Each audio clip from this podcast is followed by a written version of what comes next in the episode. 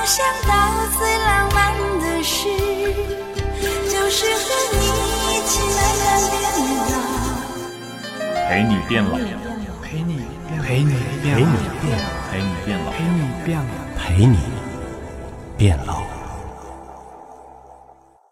陪你一起慢慢变老。大家好，我是向飞，为大家介绍在我身边的两位博士，一位呢是细胞生物学博士高强博士，高博士你好；向老师好，大家好，我是高强。一位呢是生物医学博士夏志博士，夏博士你好。大家好，我是夏至。我们这是一个全新的节目，陪大家一起慢慢变老。实际上关注的呢是老年人可能会遇到的各种各样的身体健康方面的一些问题。那么今天请到两位博士来，两位博士未来这都是我们的专家主持人。今天等于是三位主持人在节目当中跟大家问个新年快乐了啊。呃，那么老年疾病到底包括了哪些疾病？今天请两位博士给我们提纲挈领的讲一讲。老年病的话，就是从这个名字就可以知道哈，它其实是有关于就是衰老这一块的一系列的一些疾病。所以人变老了以后，它所产生的一系列的疾病都可以囊括进这个概念当中。其实像人的很多心脑血管的一些方面的一些疾患，再就是一些糖尿病啊、高血压，然后再就是跟一些呃人体器官各个部位衰老病变相关的。因为很多人年轻的时候你可能就身体机能比较好，但是到年老以后慢慢积累，慢慢的一些损伤的话，一些更加的集聚起来，所以就变成了一个可能不太可逆，而且性质比较严重的。慢慢的，这也属于老人病的一个主要的范畴。其实就是在老年阶段可能会发生的疾病，有一些疾病呢是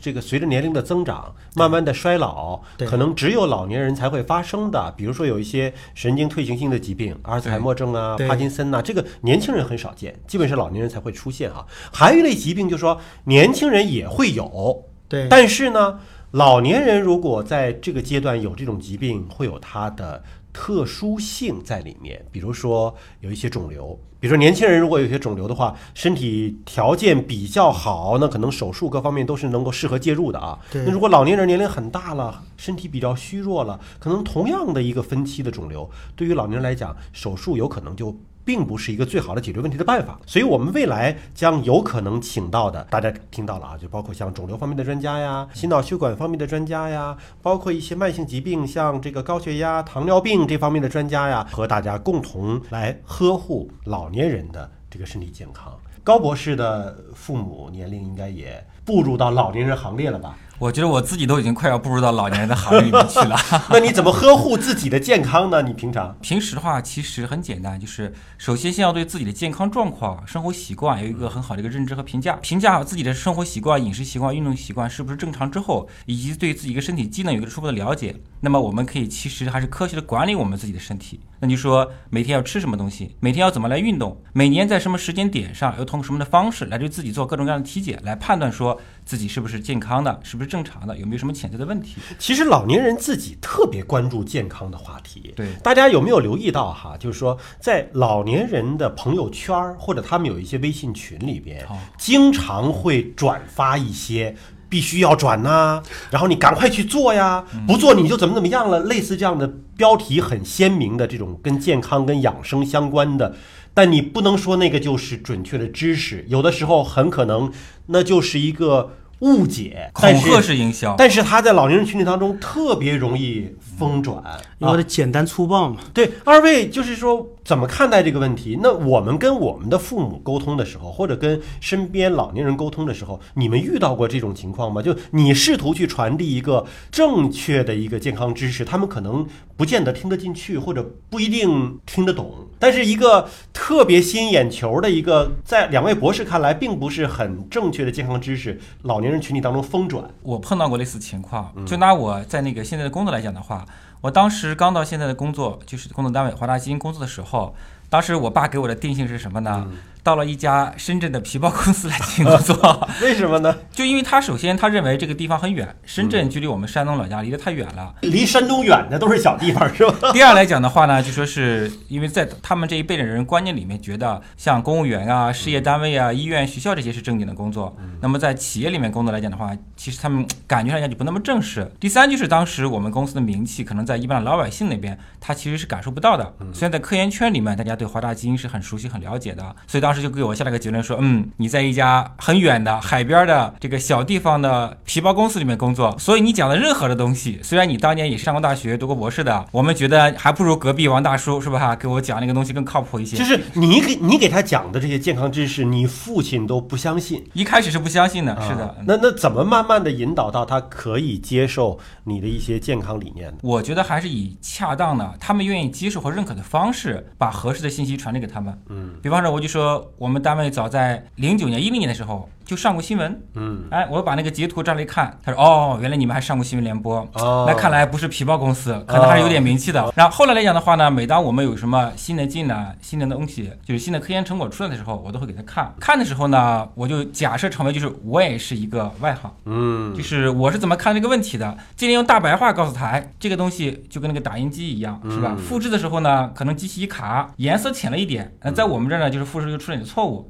出这个错误如果你查不出来，别人可能觉得不怎么着，但反映到健康上面来讲，它就是一个隐患的问题。那这种错误积累多了，随着人年龄大了，这个机能衰退了，免疫系统的功能也降低了，问题各种东西就出来了，他就理解哦，这个就是你所谓的原来是什么基因复制，对吧？如果出错，慢慢影响突变。但，这话他也是加了一点解释的，什么机器是个名词，但他大概能 get 掉一点，就是大概什么意思了。不像之前一样啊，又在讲那些天书一样的东西，听不懂，去一边儿是吧？对，就是让老年人能够听得懂，必须要把语言转换成他们所能够理解的语言体系。太学术了，可能他们就听不懂了啊。语言体系是非常重要的，另外一个这个思维模式，就是我们每天可能接触到的这个所谓的高科技的呀、高大上的东西太多了，但其实就是我们的父母这个五六十岁的老人，他们日常接触到的东西跟我们是很不一样的，思维模式也是很不一样的。十多岁不能算老人，60 现在六十岁都不算老人的。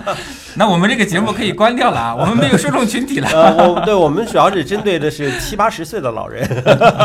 这个夏至呢，遇到过这种问题吗对我？遇到因为夏至身边接触的很多六十多岁的，很多是院士这个群体，他们的知识储备是没有问题的，对吧？跟你这种正常沟通是没有问题的。但是你你有没有遇到过，比如说跟自己父母沟通，或者跟一些不是院士这个层面的老年人沟通，有怎么和他们沟通，他们更能接纳你的这些观点？就刚刚说，我还挺羡慕高博的。他说他可以用自己的经历、自己的一些专业的一些语言，能够说服自己的长辈哈。对我觉得在我这边其实还是有很多困难。你说服不了？对，我觉得很是困难。啊，大家不相信专家，对吧？不相信老师，不相信医生，谁都不相信。尽管学历比他高，对你专业比他高啊，呃，你是专门从事这的，你说的东西，他老觉得有一种居高临下。另外就是一种隔得太远，不接地气，他不想听，也不想接受，他更希望就是相信那些用手机刷一下就刷出来简单粗暴的几个。那个耸人听闻的一些标题，或者说特别简单，他能用自己语言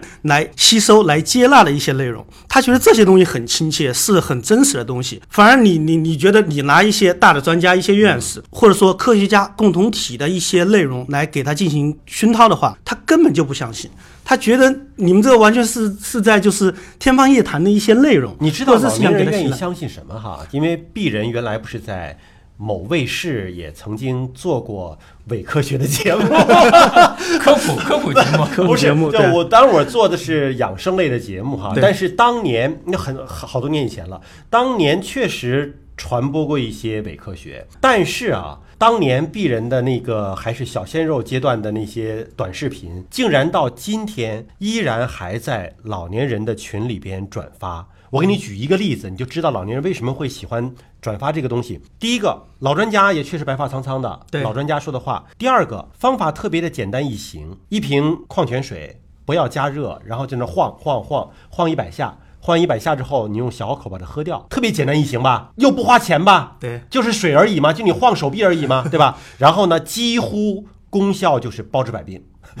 什么病都能治，就多喝热水。呃，不是，还不是热水，不能加热，一加热就就是失效了，对吧？一加热就失效哦。矿泉水啊，纯净水不行，矿泉水摇摇摇摇。我想，这除了说增加一些这个小运动量小臂的这个肌肉之外，哈，你说这个水本身会有什么质的改变呢？但是当时我在做这个节目的时候，也尝试去问，嗯，原理到底是什么？到底是什么原因，对吧？我这个问题是会抛出来的，但是人家不回答你啊，人家就告诉你有效果呀，那问一？下，您您采访那个专家是真的专家吗？我现在我也不确定，就是这个专家有名有姓是确实有的，对也确实是在医院当中这个工作哈，但是他是哪方面，那我不知道，我没有做过背景调查，对这是节目组选的，这也是多年之前的，可是你看现在还在流传。都今天了，还在流传，说明什么呢？说明老年人群体普遍需要一个简单易行、省钱、听得懂，然后最好包治百病，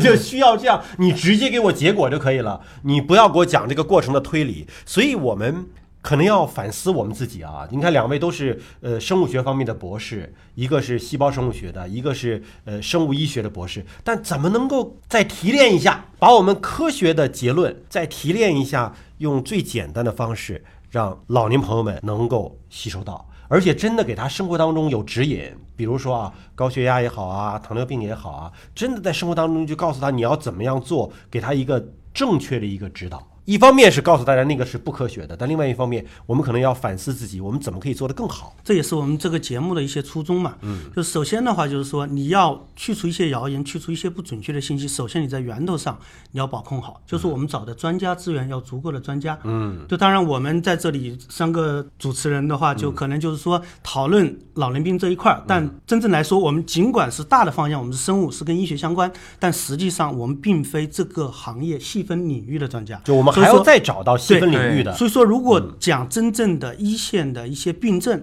我们是没有太多话语权，可能穿针引线是可以讲太细枝末节的东西，我觉得我们还不够格。所以这也是为什么需要找更为专业的专家。哎，那我们展望一下，我们这个节目即将有可能找到哪些方面的专家，跟我们共同分享老年朋友的健康问题。当然，首先就是中国最知名的三甲医院。当然，三甲医院也很多，也有各个不同的科室，包括现在有很多领域，有些达成了共识，但是不可否认的是，有些很知名院校、医院的一些主任医师级别的专家，他的一些见解也未必是符合主流的。所以我们想请的是中国最知名的三甲医院的一些比较符合现在科学共同体共识的一些内容。因为我们知道，在科学领域确实会出现两种不同的声音，在分析解读像《Nature Science》这个杂志的时候，可能同一个话题的正反两方面的文章都会在同一本杂志上发表，或者不同杂志先后发表，对吧？这种情况是非常多见的。所以那个夏志博士给我们提示了，就是说我们选择的专家可能会选择更科学主流意见的，更是大多数的科学家们或者临床医生们比较认可的这个方向的东西，再给大家来解读，就它可能是最主流的东西。高博士呢这边给我们展望一下，有可能会接触到什么样的专家和大家共同分享？我觉得呢，就是像刚才那个夏博士讲的，第一要高水平的专家，嗯，第二来讲，我的理解是，就刚才那个向老师也讲过，就是是用各种各样的方法，是吧？其实方法是一方面嘛，我就要找一些就是更有感染力的、有同理心的专家，嗯，就可能经常跟这个老年人打交道的，在这个临床或社区第一线的这些专家，嗯，就这些专家来讲，他们能够明白老年人怎么想的，怎么担心的。用什么样的话、什么样的方式讲给老年人听，就是大家觉得，哎，这个东西我能听得懂，我觉得挺重要的。回家之后我就要去试一试。我闺女不听话，我也逼着她去买，就是要有这样的一些人，我觉得就是叫阳春白雪跟下里巴人结合。老年人可能更容易能够真正的叫哦，原来有专家真的是讲这个东西。同时身边呢有人接触到社区医院的这个李大夫，昨天也提过这个事儿，是吧？这样来讲，他们会觉得这种认知他们会被强化出来，他们会认识到这种真的是管用的、有用的、有价值的，他可以去听从。你看，二零二零年以前好像都是在科幻小说里描写的遥远的未来，现在已经实实在在的来到我们眼前了。我们也在慢慢的变老，这是人类所不可逆转的一个趋势和潮流。我们在二零二零年也请两位博士说一说你们的新的一年的新年愿望吧。接下来的二零二零年吧，我就希望就是大家生活上更加的如意，事业上更加的顺心，当然身体健康是最为根本的。我也就希望共同祝愿吧，大家各方面都安好，一切安好了。那高博士的新年愿望，我就愿望在明年呢，每一天都跟大家一起老一天。然后但是每一天你老的你想不老也不行啊，这是这不是你的愿望，这是事实。然后希望说我们每一天在过去的时候是吧？嗯对于这个老年人的健康问题、这个生病的问题、嗯营养的问题、心情的问题，我们都有点新的知识分享给大家，能够让别人理解到、接受到，而且应用起来。这个是我觉得对于二零二零年我们做这个节目也好，嗯对于对于我们这个听我们这个节目的这个听众们也好了，能起到一点小小的作用。我觉得这个愿望就是很很好的。二零二零陪你变老新节目就算是正式的开播了。我们期待在新的一年当中，可以有更多的老年朋友们加入到我们真正传播啊有价值的科普信息的阵营当中来。有一些什么。不转就怎么怎么样的那种啊，还是要甄别一下，还是要甄别一下。我们希望我们的节目能够在老年群体当中引起一个热议和传播，也希望能够真正帮到老年朋友们管理自己的健康生活。那么今天节目就这样了，感谢夏至博士、高强博士，我们下期节目时间再会。谢谢大家，再见。